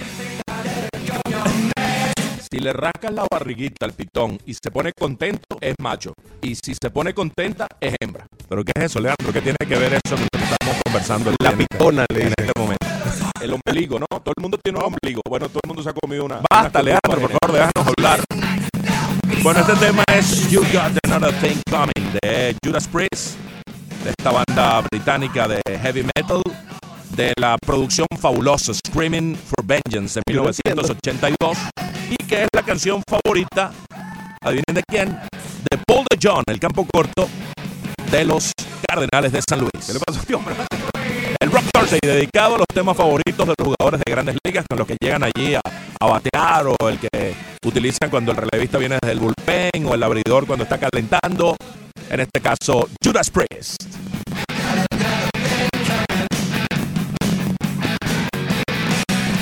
Un tema como alegre, como entusiasta, como que llena de, de energía y, y de ánimo, ¿verdad? Sí. Yo mismo me respondo, qué bueno. Sí. Leandro, Siempre, eh, sí. Como lo voy nos va a volver loco, Leandro. ¿Quién te lleva la contraria? En cualquier momento voy al psiquiatra para, ver- para que me loco. traten, porque me escucho a mí loco. mismo constantemente. Oye, además tienes a, a, a Yaciel Puig diciendo que estás loco. No,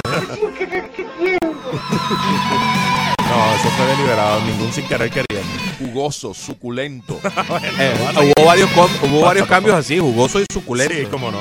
Los cerveceros de Milwaukee recibieron a Jacob Faría, que por cierto, este, este hizo algo bastante raro. Mejoró la velocidad de su recta de 91 millas por hora a 94 de un año para otro. Se, se ganó 3 millas más y se ha convertido en un pitcher completamente diferente. Además, ya habían sumado a Jordan Lyles, eh, otro lanzador abridor, Drew Pomeranz, que bueno, eh, ha sido un desastre, pero hay que ver qué tal. Y el pelotero de 29 años, Ray Black, que trae 0 y 0 con 4.50 de efectividad. Ayer ganó Jordan Lyles en su debut con los cerveceros de Milwaukee en una salida de cinco innings en Oakland. Pomeranz, desde que fue sacado de la rotación eh, por los gigantes y colocado en el bullpen, ha hecho un trabajo bastante aceptable en el bullpen y tal vez allí lo visualiza Milwaukee, que está teniendo serios problemas en su rotación con las lesiones de Brandon Woodruff, de Joe Chassin y de varios de sus miembros. Tal vez Pomeranz venga a ser probado de nuevo como abridor, que es su rol natural. Ya por lo pronto Lyles apareció y en buena forma ayer. En ese cambio mediante el cual adquieren a Pomeranz y a Ray Black, solo dieron al campo corto Mauricio Dubón. Fue la pieza que entregaron El hondureño. al equipo de los ah, gigantes de San Francisco. San Francisco hizo movimientos para eh, añadir granjas. No salieron de Madison Bumgarner, pero sí salieron de algunos casos, de Sam Dyson, de Pomeranz, de, de Ray Black, pero también adquirieron a Scooter Gennett. O sea que fue creativo el gerente general para mantener la estructura que lo tiene en competencia, igual salir de algunas piezas que tal vez él considera prescindibles y Gennett viene a fortalecerlo en el, en el aspecto de la ofensiva, porque ahora tiene un segunda base que puede dar jonrones. Bueno, pero está bateando nada. Va- Vamos a hablar de eso cuando llegue. La rotación de los, de los cerveceros en este momento es, según MLB, Zach Davis, Anderson, Gio González, Lyles y Hauser. Esa sería la rotación. Están mandando de una vez a Pomeranz para el, para el bullpen. Bueno, en, en Hauser el- no sé si permanezca. Bueno. esa es, la, esa es la, la duda, pues. Correcto, sí. Bueno, eso es lo que dice MLB en su depth chart, para dejarlo claro. Los cascabeles de Arizona recibieron cinco prospectos. Eso incluye a Zach Gallen, cuatro de los Astros y a Mike Lake, que no es un prospecto, para nada. Los Phillies de Filadelfia... El, cons- el- ajá, el de. Mike Lee, como ya les decíamos, por cash y el infielder José Caballero. Sí.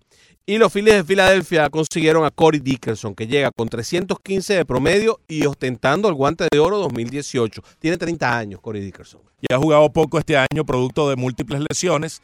Ese cambio es por un pelotero a ser nombrado posteriormente, el de Corey Dickerson, y dinero internacional. Esa transacción mediante la cual los Phillies adquieren a Corey Dickerson. Vaya que los Phillies han tenido mala suerte con los outfielders. Se le lesionó eh, Andrew McCutcheon, era la gran carta y estaba haciendo un muy buen trabajo como primer bate, fuera todo el año con una lesión de rodilla. Adquieren a Jay Bruce y causa impacto inmediato Bruce, bateando muchísimo desde su arribo a Filadelfia, pero también se lesiona y todavía tiene algún tiempo por delante para regresar Bruce y entonces ahora echan mano de Corey Dickerson. Sí, señor. Tienen a 10 peloteros en este momento los Phillies de Filadelfia en la lista de lesionados. Y yo... Hay- eh, eh, eso? Está sonando una batucada ahí. Ah, muy gracias. Em, Por favor, Leandro. Yo, yo creo que los Phillies de Filadelfia no están para este tipo de, de celebraciones todavía. Eh, Corey Dickerson estaría, según el, el mismo eh, mm, depth chart de, de grandesligas.com, jugando en el left field, compitiendo con Hasley y Nick Williams en esa posición, con Scott Gingery en el center y Bryce Harper en el, el right field. Esa sería la posición en que lo ven. Ah, además de eso, ya habían obtenido a Jason Vargas para tratar de emparejar en una rotación que incluye a Aaron Nola, Jay Carrieta, Vince Velázquez y Drew Smiley. Los Dodgers de Los Ángeles añadieron a Adam Kolarek, que se hizo famoso por ah, la jugada aquella del bateador designado, y a Jet Yorko, que es uno de esos peloteros que puede jugar en absolutamente cualquier parte. Sí, ese, esa transacción no deja de ser interesante. Esa de, de los Dodgers. Los Dodgers que también fueron bastante pasivos, que no fueron incisivos ni agresivos.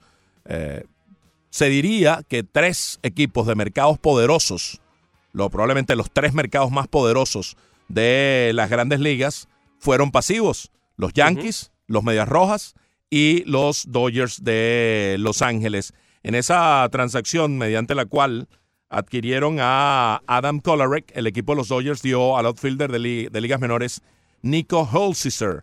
Y por Jet Yorko eh, dieron espacio en, firmas internacionales y cash, además de Tony Singrani y el lanzador derecho Jeffrey Abreu. Estaban saliendo de, de supernumerarios. Singriani, que había llegado hace algún tiempo de los Rojos de Cincinnati, este, no había podido demostrar las características con las que venía de los Rojos. Por cierto, Adam Kolarek eh, es un zurdo de, de los que son complicados. Mira, los zurdos le batean para 187 apenas. Y es el cuarto lanzador con más roletazos recibidos por turno en el béisbol de las grandes ligas. Además de eso aporta, viene con 14 holds en sus manos y un salvamento. Y yo creo que lo de Jet Yorko es para darle profundidad un poquito a Justin Turner. Eh, Yorko, si bien es un pelotero que juega en varias posiciones, como le encanta a los Dodgers de Los Ángeles, tener peloteros que puedan ser comodines, eh, su especialidad es jugar en tercera, es donde más eh, ha, tenido acción. Y bueno, podría ser ese hombre que pueda estar por detrás de Turner. Yo creo que el cambio obedece a la lesión de Kike Hernández y de Michael Taylor, dos utilities todoterreno y que se habían quedado sin ellos por un tiempo prolongado. Que pueden jugar en varias posiciones del infield. Quique Hernández es de los mejores utilities hoy día en las grandes Que ligas. batea muchísimo. Puede jugar centerfield, puede jugar segunda, puede jugar tercera, puede jugar short también. Yorko de alguna manera se había quedado sin espacio en el equipo de los Cardenales de San Luis con poco tiempo de juego y viene a suplir esa debilidad que de pronto surgió por lesiones en el equipo de los Dodgers de Los Ángeles. Los rojos de Cincinnati habían traído ya a Trevor Bauer, ustedes saben, el cambio ese, el blockbuster, el único blockbuster importante que hubo eh, durante este, esta temporada de cambios. Los gigantes... eh, Bueno, bu- el de, el de Greinke yo creo que es un blockbuster también. Greinke es un tipo no, blockbuster no, pero- él por pero sí no, mismo. blockbuster es cuando tienes esa, esa cantidad de movimiento de un montón de gente. Bueno, ese fue uno por, por cuatro peloteros de ligas menores. Correcto. Yo creo que Greinke en sí mismo es un blockbuster, un cambio que, que llena ese término. Ok. em, los gigantes tienen a Scuden Gennett. 212 de promedio, 232 de porcentaje envasado, 258 de porcentaje de slugging. Yo no sé. Mm, sí, él tiene poder, pero este año no. Bueno, estuvo lesionado, tiene rato. Tuvo, se lesionó en los entrenamientos primaverales la ingle y le costó tres meses volver. Hay que darle algo de tiempo para que retome el ritmo ofensivo. Pero este es un muchacho que el año pasado batió 310 con 23 honrones y 92 remolcadas. Y hace dos años, 27 honrones, 97 impulsadas, 295 de promedio. Es un segunda base de esos que ha aportado poder en las últimas dos campañas. Tiene aquel partido famoso de cuatro cuadrangulares en un mismo encuentro. Y sí, este año ha estado frío, no ha dado todavía su primer honrón, pero están apostando a que sea el mismo de las últimas dos, tres campañas en las cuales se estableció como el, como el segunda base de los Rojos de Cincinnati. En ese cambio eh, fue por cash y un pelotero a ser nombrado. No comprometió demasiado el equipo de los gigantes de San Francisco, se dio, eh, es decir, no se dio eh, prácticamente mayor cosa desde las granjas porque el pelotero a ser nombrado es tasado y evaluado posteriormente. Sí, normalmente hay unos rangos, ¿no? Entonces el pelotero a ser, a ser nombrado está en, en esta categoría, la A, la B, la C, la D, y entonces, bueno, ya tú sabes que no puedes salirte de esos rangos. Ellos tienen ahora mismo como segunda base a Joe Panic, que tampoco es un, es un stud, es un tipo que sea un segunda base de esos inamovibles. Panic que comenzó muy bien su carrera en Grandes Ligas, Sí, pero ha venido en, en decrecimiento.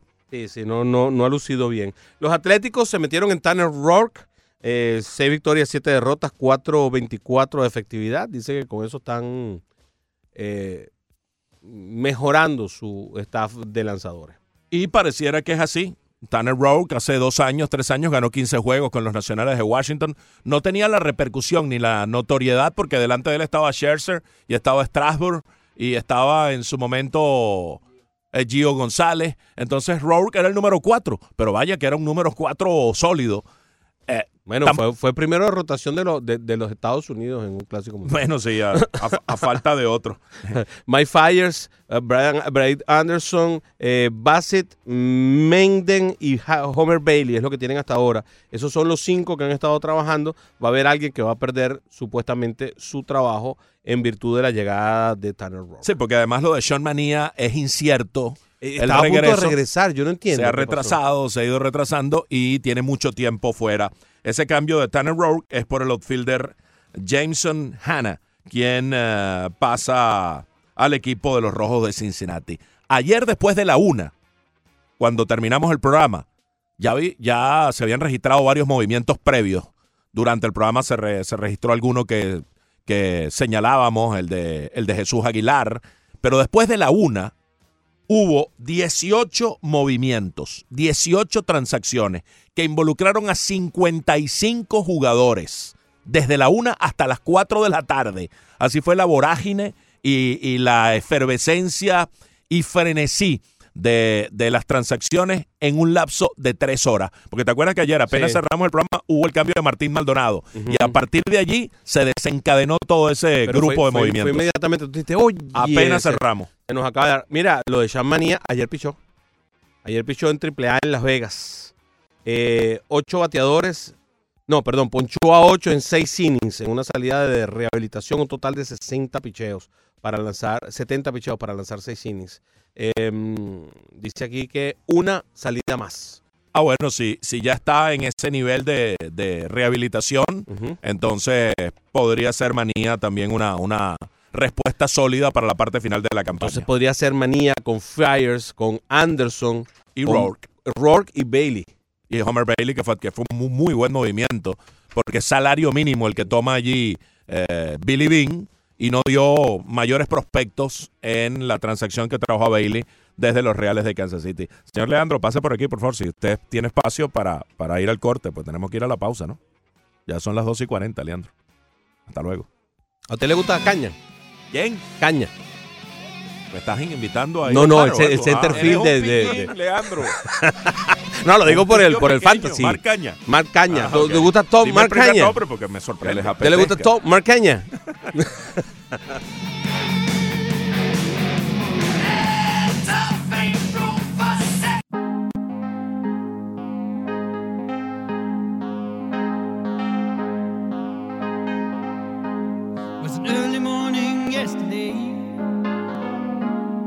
up before the dawn.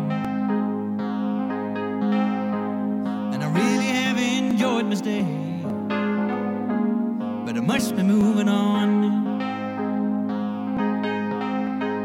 Like a king without a castle, like a queen without a throne. Goodbye Stranger. El tema que suena ahora mismo en nuestra última transición musical, Bye, have a great time. 12 y 45.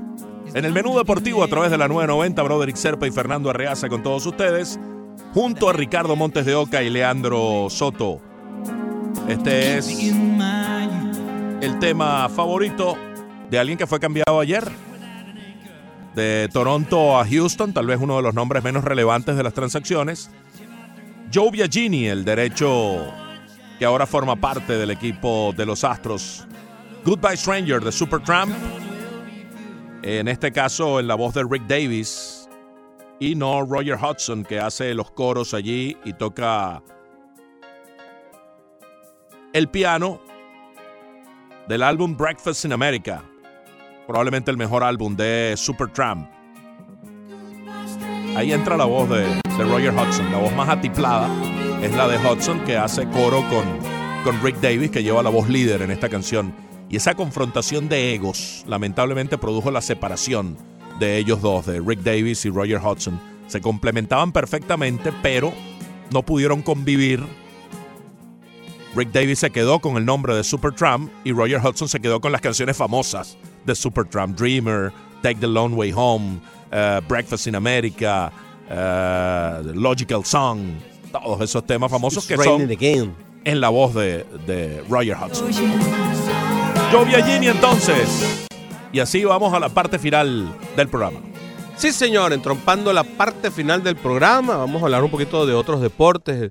Eh, James Rodríguez dice que quiere mantener una charla con Zinedine Zidane para saber eh, qué rol espera la nueva temporada. Dice que quiere sentirse importante dentro del equipo, que quiere volver a intentar a triunfar en el Madrid, pero solamente si va a ser parte importante del nuevo equipo. Por cierto, ciertos y determinados tabloides ingleses estaban diciendo que James Rodríguez podía estar en conversaciones con la gente de Beckham para el Inter de Miami. Esto ya suena más a, a un invento que a una realidad. Hay que tener cuidado con este tipo de informaciones, pero eh, pues es lo que está sonando por lo menos en Inglaterra.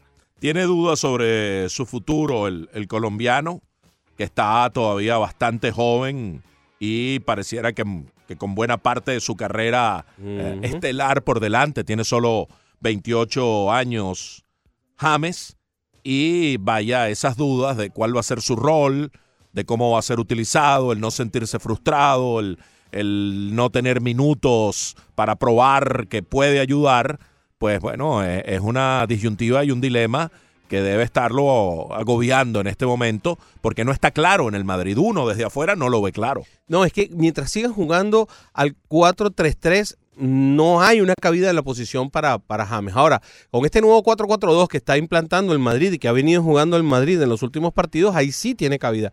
Hay que ver qué es lo que van a hacer definitivamente, ¿no? Eh, de todas formas, no es más que el sustituto de, de, de Modric.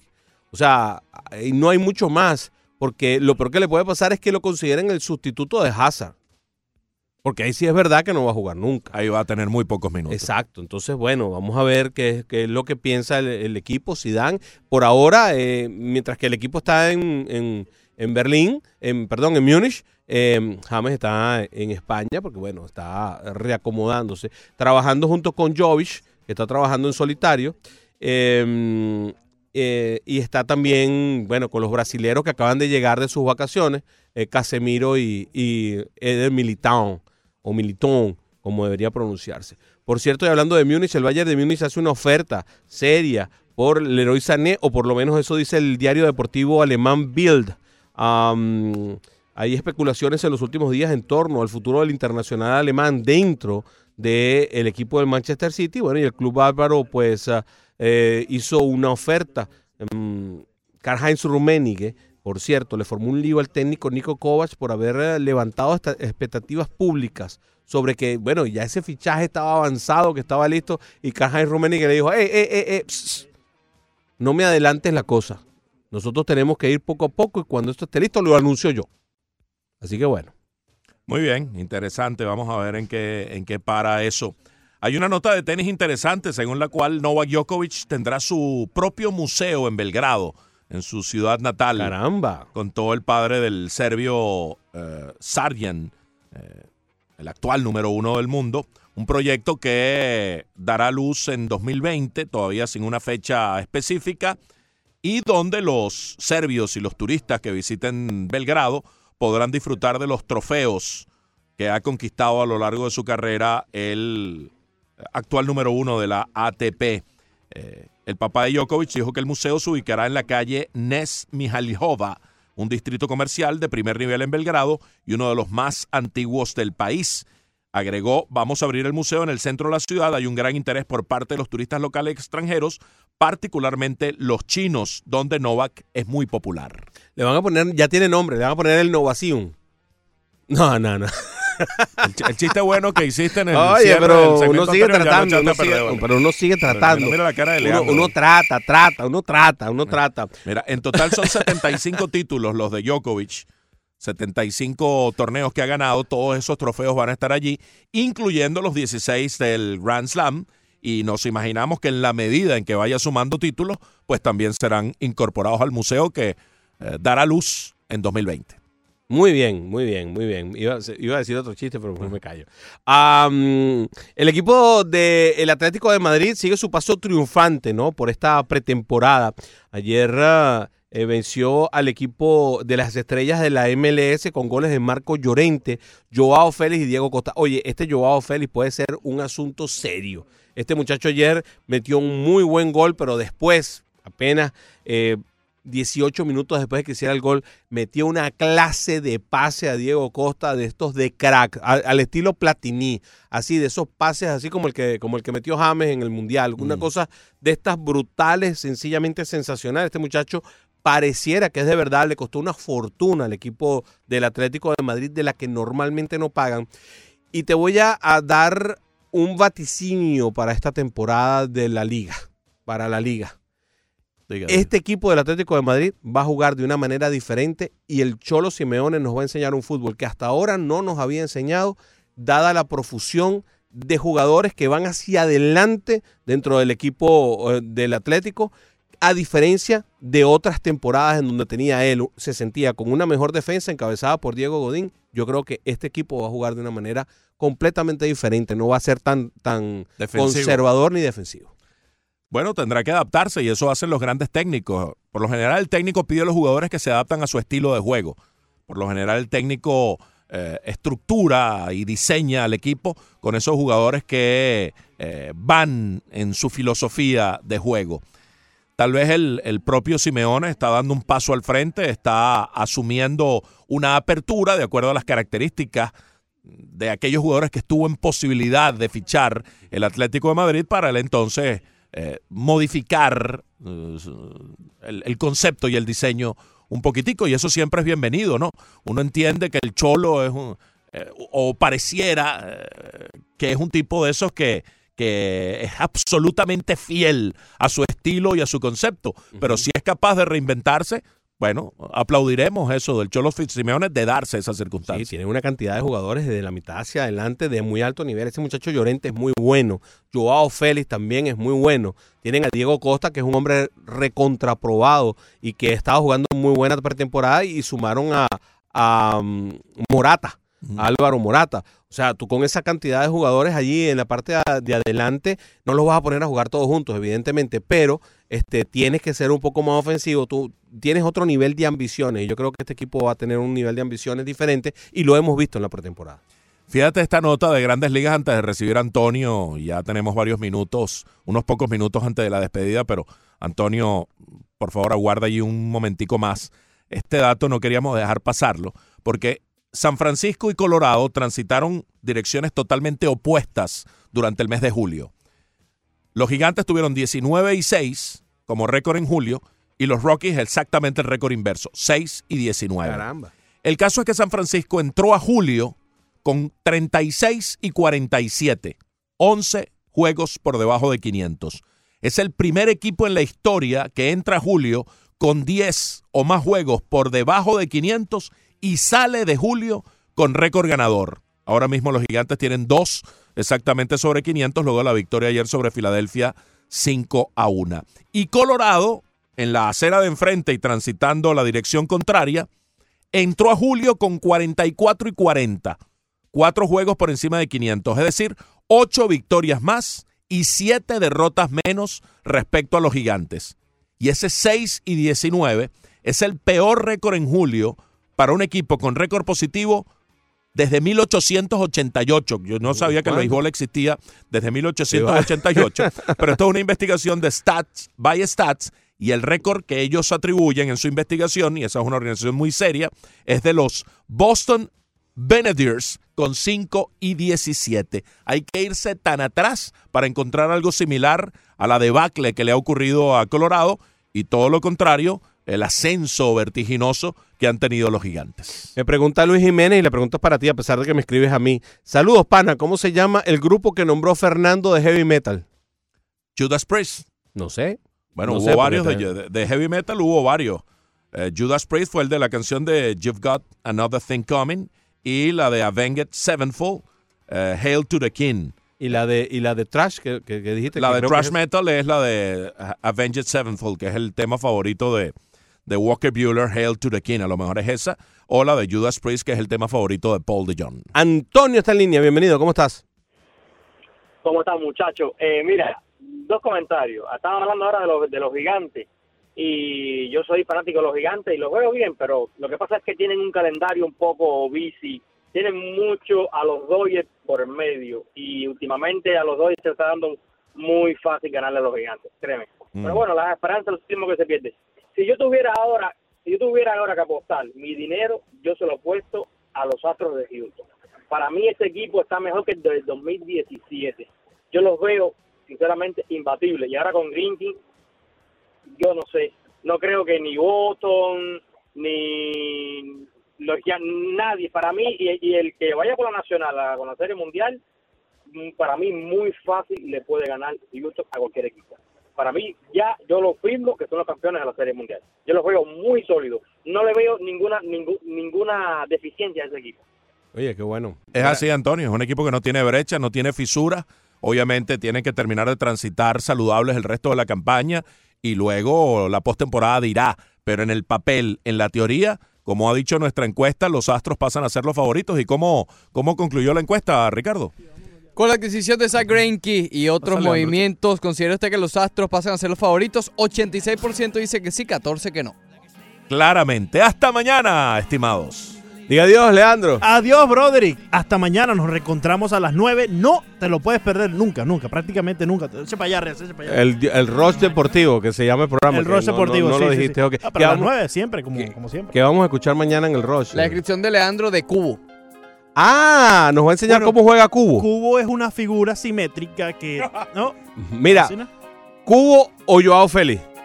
Eh, me quedo con el cubo. Ah, eso va a ser la nueva discusión acerca de. Messi, de Messi, de ese cubo. Y ese cubo. Ah, muy bien, que ¿Qué tengan una tarde para dar gran slam.